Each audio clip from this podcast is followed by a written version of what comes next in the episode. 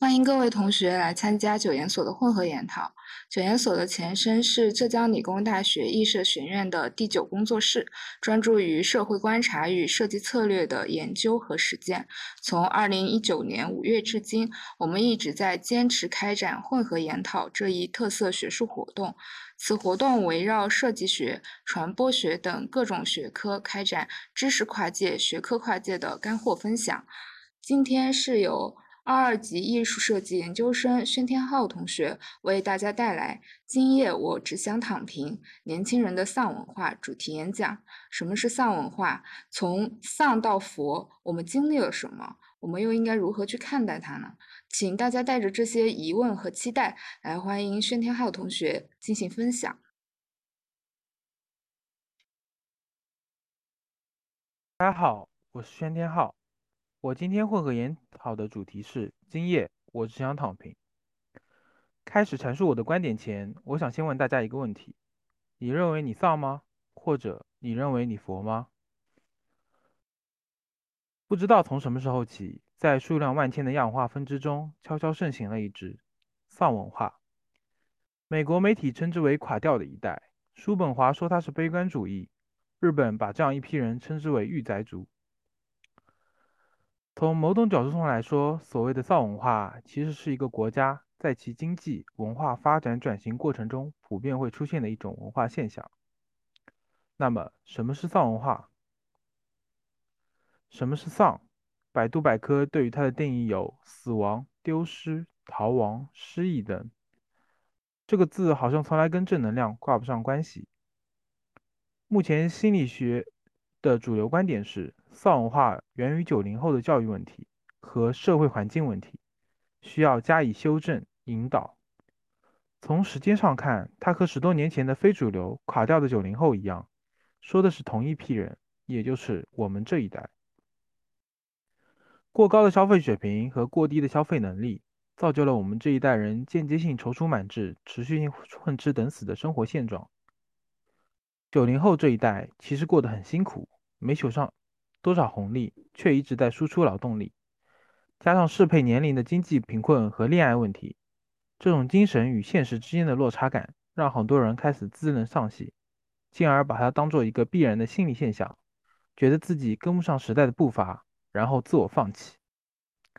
但事实真的如此吗？你真的丧吗？再深入一点，我们就会发现，丧文化的诞生其实远没有表面上那么简单。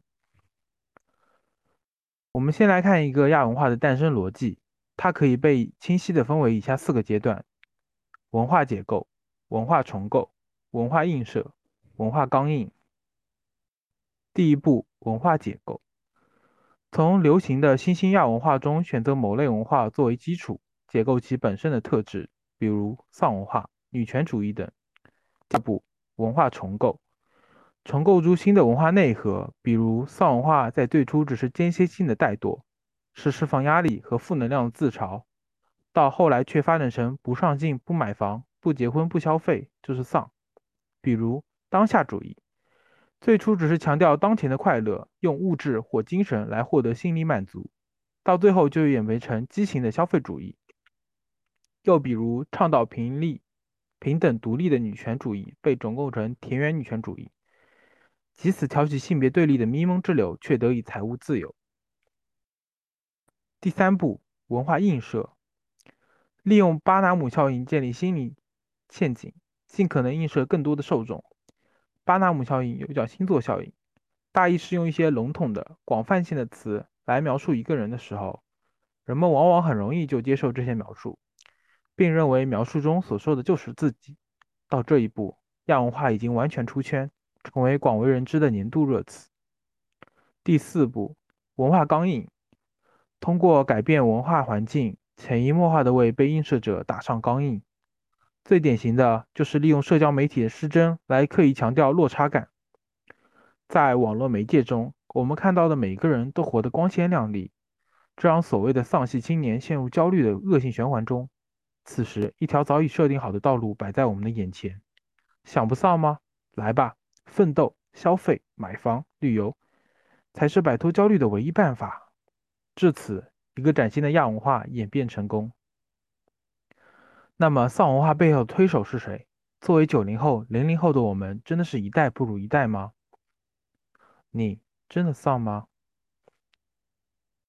一九九二年，宋庆龄基金会牵头主办了一场中日少年草原探险夏令营。后来有个叫孙云晓的人，以报告文学的形式写了一篇夏令营中的较量，在当时身为社会引起巨大震动。从那之后，全社会都开始反思。中国的孩子为什么总是自私自利、毫无用处，而日本小孩个个都是高素质、高体能的天才？事实真的是这样吗？直到最近几年，事情的真相才浮出水面。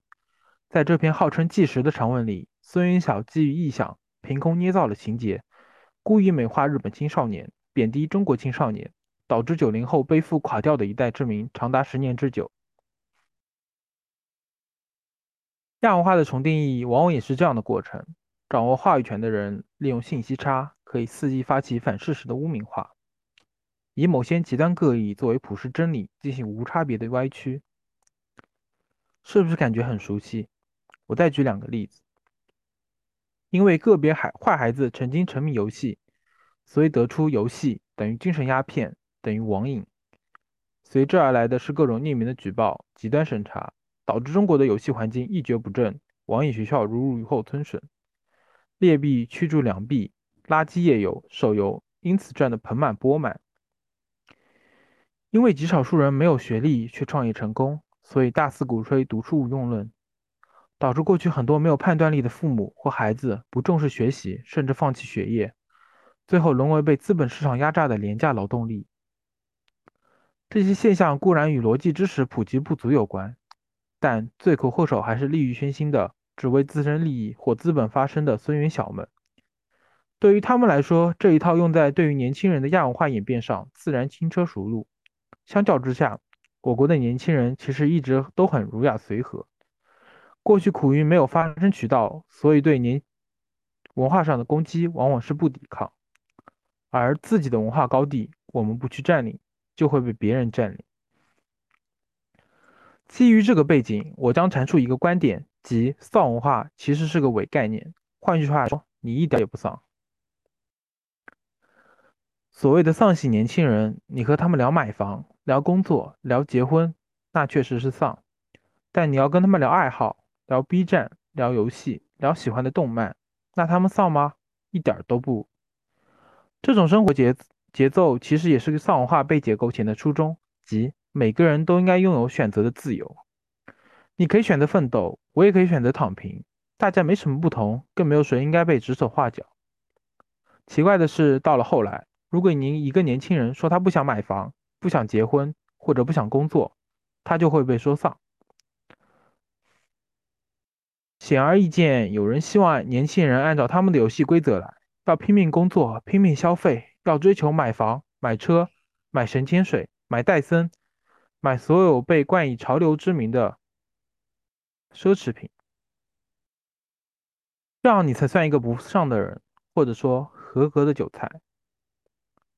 而如果你整天追求那些不怎么花钱，但却能实现自我满足的事，比如有深度的游戏、音乐、动漫，甚至研究天文、历史、自然科学，哪怕你玩的再好，但只要他们从你身上赚不到钱，就会说你丧，说你没追求。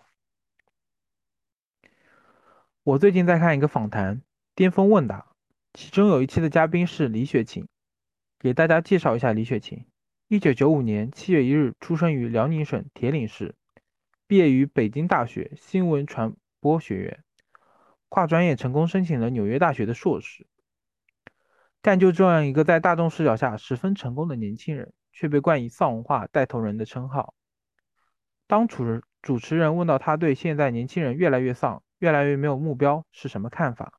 他是这么说的：“其实是有目标的。那么多年轻人在北上广深飘着是为什么？他们是有想要的东西的。但是外在形势为什么表现得这么丧？其实也是一种缓冲。第一是对无穷无尽的九九六生活的无力感；第二也是想通过丧来放松一下自己的精神。”李雪琴认为，现在年轻人承受的工作强度是父母那代人根本无法想象。之所以能坚持下来，正是因为年轻人有自己的追求，而态度上表现的丧，只是为了自己，以给自己一个缓冲。他说：“像我们老话常说的，平时身体老好的人，活不过那些病歪的。”二零一七年，复旦大学教授梁永安因为在一席分享了在单身的黄金年代我们如何面对爱情，而走进大众青年视野。他在 B 站分享的关于婚恋爱情主题的视频，更是获得了单集五百万加的超高点击率。这也让他在年轻朋友圈中收获了“爱情导师”“最懂爱情也最懂文学的老师”等称号。在视频中，梁永安教授分享了话题涉及打工人、内卷。考研 vs 公务员 vs 工作，大成床 vs 小成房，工作选择等多个内容。因为讨论话题切中了当代青年的时代症候，梁永安教授的个人账号在短短两年的时间内收获八十多万的粉丝。他说：“真正的年轻时代应该获得的是一种对世界的认识，一个试错的过程。这个时候就需要一种很积极的躺平精神。”梁教授说。年轻人热衷于躺平，是没人想做拉磨的驴。梁教授鼓励年轻人毕业后啃两年老，要给年轻人一些时间，让年轻人多一些探索的机会。时至今日，梁教授还能收到很多公众号对他断章取义的恶意抹黑。梁教授口中所谓的啃老是有条件的，要视具体情况而定。二零一九年，有一部荣登中国电影史票房总榜第二的动画电影横冲出世，《哪吒魔童降世》。这部动画一部引起了社会热点，但是导演饺子曾经也有过一段啃老三年的黑历史。饺子曾因为家庭环境的影响，以优异的成绩考上了二幺幺院校——华西医科大学药学院。名校毕业，找一份人人羡慕的稳定工作，结婚生子。了却此生，这似乎是父母眼中最希望看到的道路，也是最好的道路。大学是给命运给饺子的第一次安排，为此放弃他的梦想，他愿意吗？饺子用实际行动给出了答案，他好像把自己活成了真哪吒。二零零三年，饺子毕业，刚参加工作，他的父亲却不幸去世，家里只剩下饺子和母亲相依为命。二零零四年，饺子的同学都忙着转正，只有他想都没想，就从一家小广告公司辞职了。回到家，关起门，开电脑，连网线都没拉，开始搞动画。一关就是三年半，卧室、客厅、厕所三点一线。饺子没有自己的经济来源，只能靠母亲每个月一千块钱的退休金，其中七百元要用来按揭，母子俩每月的生活费只剩三百元。饺子说：“那三年的时间，我过得跟生活在空间站似的，不敢买新衣服穿，不敢买肉吃，更不敢出门跟人应酬。这期间，他受到了不少亲戚朋友的歧视和白眼，除了母亲，没有人理解他、支持他。一次，他最好的朋友来看望他，对他玩物丧志的状态非常失望，走的时候只留下一句：‘你好自为之吧。’二零零八年，饺子二十九岁。”打打个大西瓜，终于完成发布，端爆了！十六分钟的动画短片，豆瓣评分八点七分，狂扫三十多个国内外奖项，在二零一零年第二十六届柏林国际短片电影节拿下国际竞赛单元最高奖项——评委会特别奖，成为中国参赛短片中唯一得奖的作品，也算是为国争光了。B 站十年过去了，收获六十万播放，近四万收藏，一万点赞。三千的实时弹幕，获奖的经历并没有让他逆袭成为高富帅，走上人生巅峰，却给了他一些信心。饺子说：“原来自学、自摸索，再加上死磕的精神，是真的能够磕出东西来的。不认命才是我的命。”从哪吒口中说出，就像饺子对他人生的独白。从藏到佛，我们经历了什么？在过去的两年间，随之兴起的另一种亚文化——佛系文化，这是两个相似却又在本质上完全不同的文化。这种变迁在社会心理学中叫做文化震荡，意为由群体性的旧文化向新型文化的不平稳过渡。站在时间点上来看，2018年其实是近十年经济最繁华的顶点，各行业工资逐年增加，企业融资不断，房价涨幅也一度到达顶点，社会的消费欲望不断上涨。纵观世界，各国的股市、债市也都一片向好。彼时，繁盛的物质条件与年轻人贫瘠的物质生活所带来的反差与压力，让新生代们开始通过自我调节来排解压力，苦中作乐。后来发生了什么，大家也都知道了。面对恶劣的大环境，丧文化却渐渐引入背景，变成主流偶有提及的用词。究其原因，其实大退潮时代下这一代年轻人的自我治疗和无声反抗。治疗。当代年轻人一边面临教育资源的激烈竞争、高房价的捆绑、越来越难的就业，一方面还要抵挡消费主义的洗脑，一不注意，丧气废柴的帽子就扣上了。不过帽子扣的多了，年轻人慢慢的也就悟了。这种悟就是年轻一代的自我治疗，也顺理成章的使主流亚文化由丧过渡了第二阶段。佛。严格来说，丧更倾向于习得性无助，丧失行动力，对现状无能为力，对自己失去信心，对未来失去期待。佛系则是因上努力，果上无随缘。虽然无能为力，但我接受自己的平凡，尽管看不到任何希望。我依然要做该做的事，未来变得怎样，我也都可以接受。越来越多的年轻人选择了逃离大城市，回到了自己的家乡。这几乎是接纳疗法在群体心理学中的完美再现。接纳疗法是心理学家海耶斯在接纳与承诺疗法中提出的，应对外部打击的理想状态，是一种即使处于消极情绪或消极思维的困境中。也不忘初心、黯然行动的能力。反抗。当代年轻人痛苦根源之一，就是普通变成了一件不被接受的事。明明只想要普通的生活，渴望一点难得的安逸，却被来自外界的环境所环绕。那些口口声声说自己是丧气青年、只想躺平的人，到头来也只能被现实、被焦虑驱赶着往前走。用万青十万嬉皮的一句歌词来形容，就是。前也无通路，后不见归途。这种不被接受本身就是一种压迫，但哪里有压迫，哪里就有反抗。越来越多的影视作品开始描写丧文化，开始关注这一代年轻人的痛苦。甚至日本全马县还出现了一个丧里丧气、不想工作的吉祥物华次郎，一个推销香菇的香菇。